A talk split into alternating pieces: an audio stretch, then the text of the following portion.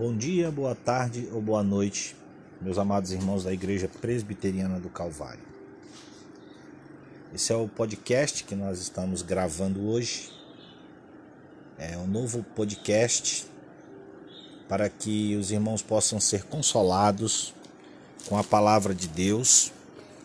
E hoje eu quero falar a respeito do sofrimento humano e a santidade de Deus. Meus irmãos, hoje nós estamos no dia 4 de abril de 2020 e hoje é o vigésimo dia da quarentena, isolamento social, onde nós não podemos nos reunir na nossa igreja em comunhão e em adoração com os irmãos, mas isso vai passar. Deus haverá de nos dar vitória sobre essa situação e nós vamos muito em breve estarmos juntos em comunhão, adorando o nosso Deus juntamente com todos. Mas eu queria iniciar falando a respeito do sofrimento humano e usando o texto de Jó capítulo 5, versículo 8. É o texto onde ele faz, ele exorta a Jó para que ele busque a Deus. E o texto diz assim: Quanto a mim, eu buscaria a Deus e a Ele entregaria a minha causa. Meus amados irmãos, é, numa situação em que nós vivemos, essa exortação que ele faz faz a Jó, ela é justa. Nós devemos buscar a Deus para entender a situação, como ela está.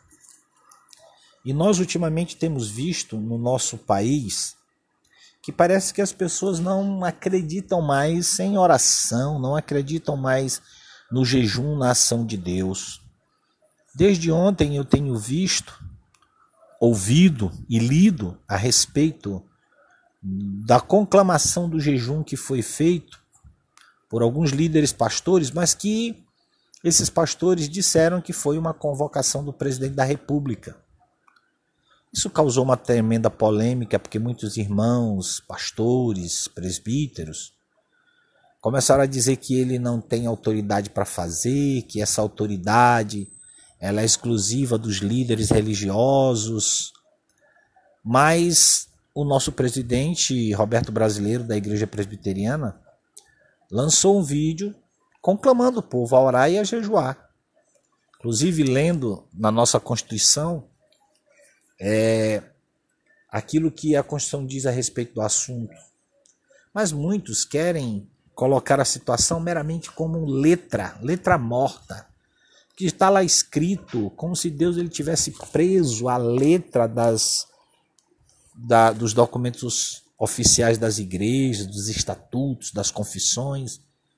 Deus não está preso a isso, não que ele possa agir é fora daquilo que a Escritura ensina e acreditamos que a nossa é, a nossa confissão de fé ela é exatamente aquilo que expressa a doutrina da, da Escritura.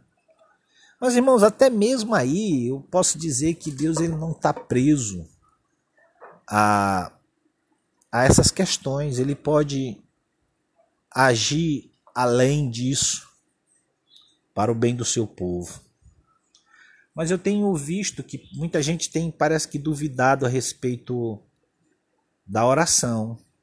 E a pergunta que eu faço é: a resposta para a oração, ele faz aqui nesse texto, se você ler os versículos de 1 a 7, ele faz, ele diz a Jó que é inútil clamar a favor de alguma coisa, ou é que é inútil é, clamar o favor divino através da oração. Está lá no versículo 1, quando ele diz: Clama agora, haverá alguém que te atenda? E para qual dos santos anjos te virarás? Parece assim que ele está duvidando né, do, do poder da oração. Porque ele estava agindo e falando como um louco ou tolo. Versículo 2 diz assim: porque a ira do louco o destrói e o zelo do tolo o mata. Ele está acusando Jó aqui de estar tá falando e agindo como um louco, como um tolo. Mas, irmãos, nesse discurso de Elifaz que nós encontramos aqui, a análise que ele faz do ser humano aplica-se inteiramente a Jó. O que estava acontecendo na vida de Jó e o que havia acontecido aos seus filhos é o que ele está lembrando aí, por exemplo, dos versículos 3 a 5, ele diz isso. Segundo ele faz, era a consequência do erro do próprio Jó. A aflição que nasce do nada não procede do pó, nem brota da terra, é o que diz o versículo 6, mas é fruto do próprio homem, versículo 7.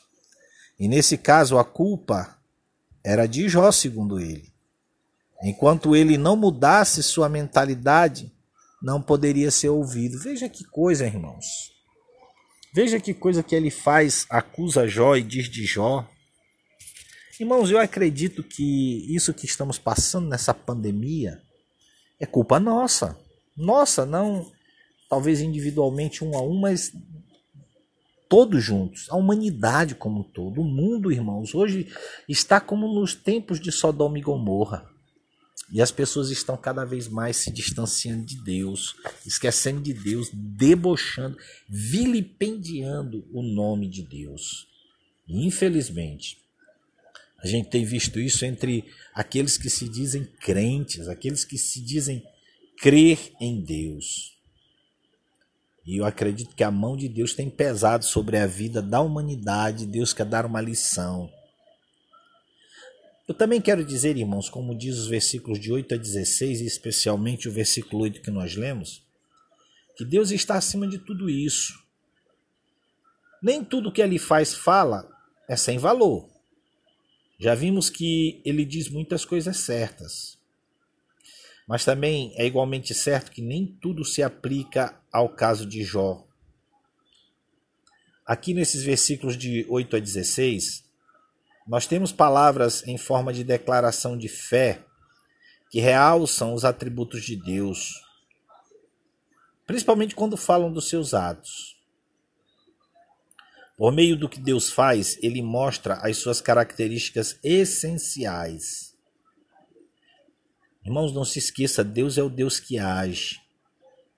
É o Deus que torna em ação a sua palavra. Ele é o Senhor absoluto sobre a natureza. Versículo 9 e 10 desse texto, capítulo 5, diz isso.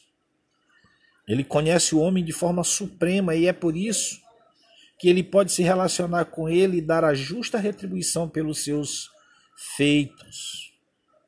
É por isso que ele faz incentivo a Jó a colocar nas mãos de Deus a sua causa, que é o versículo 8 que nós lemos. Quanto a mim, diz ele, eu buscaria a Deus e a Ele entregaria a minha causa. Meus amados irmãos e irmãs, esse texto ele é valioso para nossas vidas. Principalmente quando nós vemos que o castigo ele educa o caráter. É como um efeito pedagógico e é isso que eu tenho dito, eu acredito que Deus tem nos dado essa lição através dessa pandemia. Ele faz, ele procura mostrar que é preciso ter a postura correta diante dos sofrimentos. Ele afirma, por exemplo, no versículo 17, dizendo: Bem-aventurado é o homem a quem Deus disciplina. Não desprezes, pois, a disciplina do Todo-Poderoso. Isso é realidade, irmãos. Graças a Deus que somos disciplinados para o nosso próprio bem, para a melhoria da nossa vida. Ele diz, irmãos, que aquele que é corrigido por Deus, ele é bem-aventurado.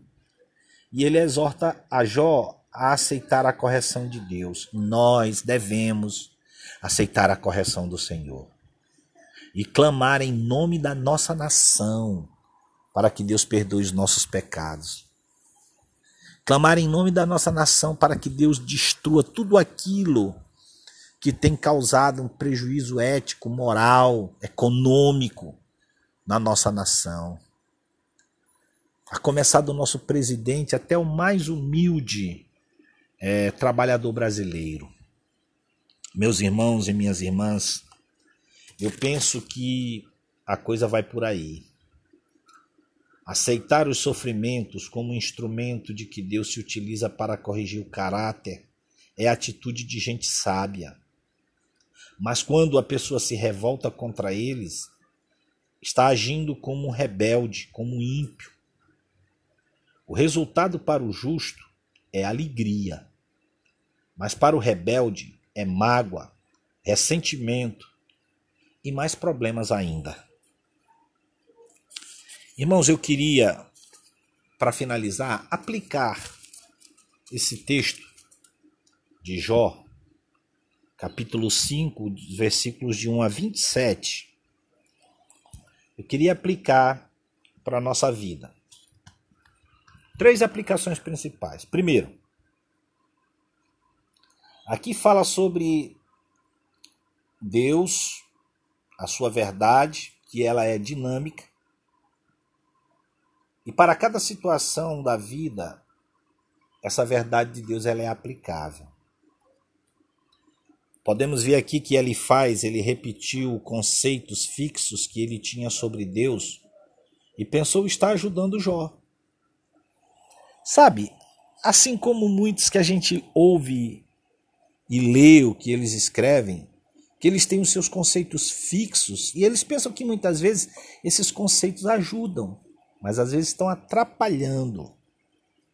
Porque eles estão colocando Deus dentro de uma caixinha, dentro de um escaninho.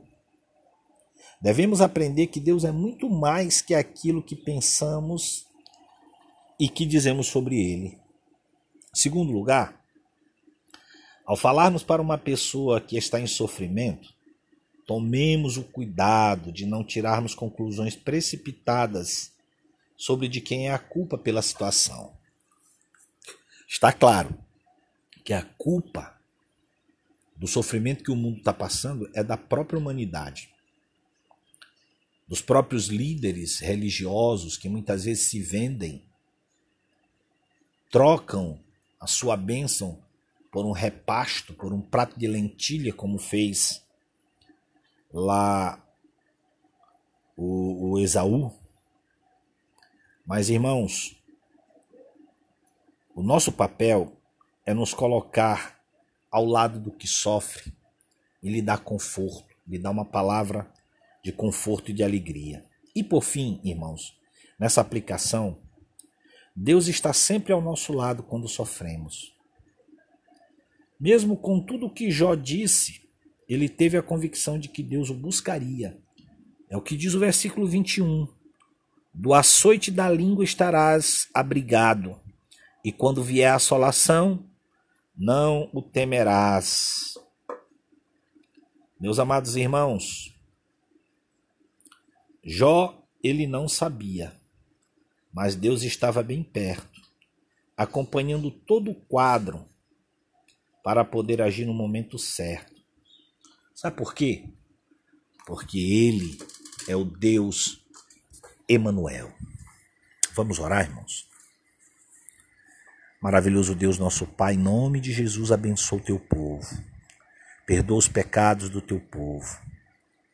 Perdoa, Deus, os erros que temos cometido no nosso ministério, na nossa vida, com a nossa família, no relacionamento interpessoal com as outras pessoas.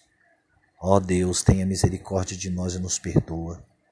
Perdoa este país, Senhor. Perdoa os pecados desse povo. Faz com que esse povo chore, derrame lágrimas e reconheça a tua boa mão, tentando lhes dar uma lição valiosa de arrependimento. Faz com que os líderes religiosos de todas as denominações evangélicas peça perdão, ó Deus, de joelho, clamando a Ti, e que a partir de então a sua ação ela seja diferente. Que vise a glorificação do teu nome, não a entronização do homem. Nos perdoa, Senhor, em nome de Jesus Cristo. Amém.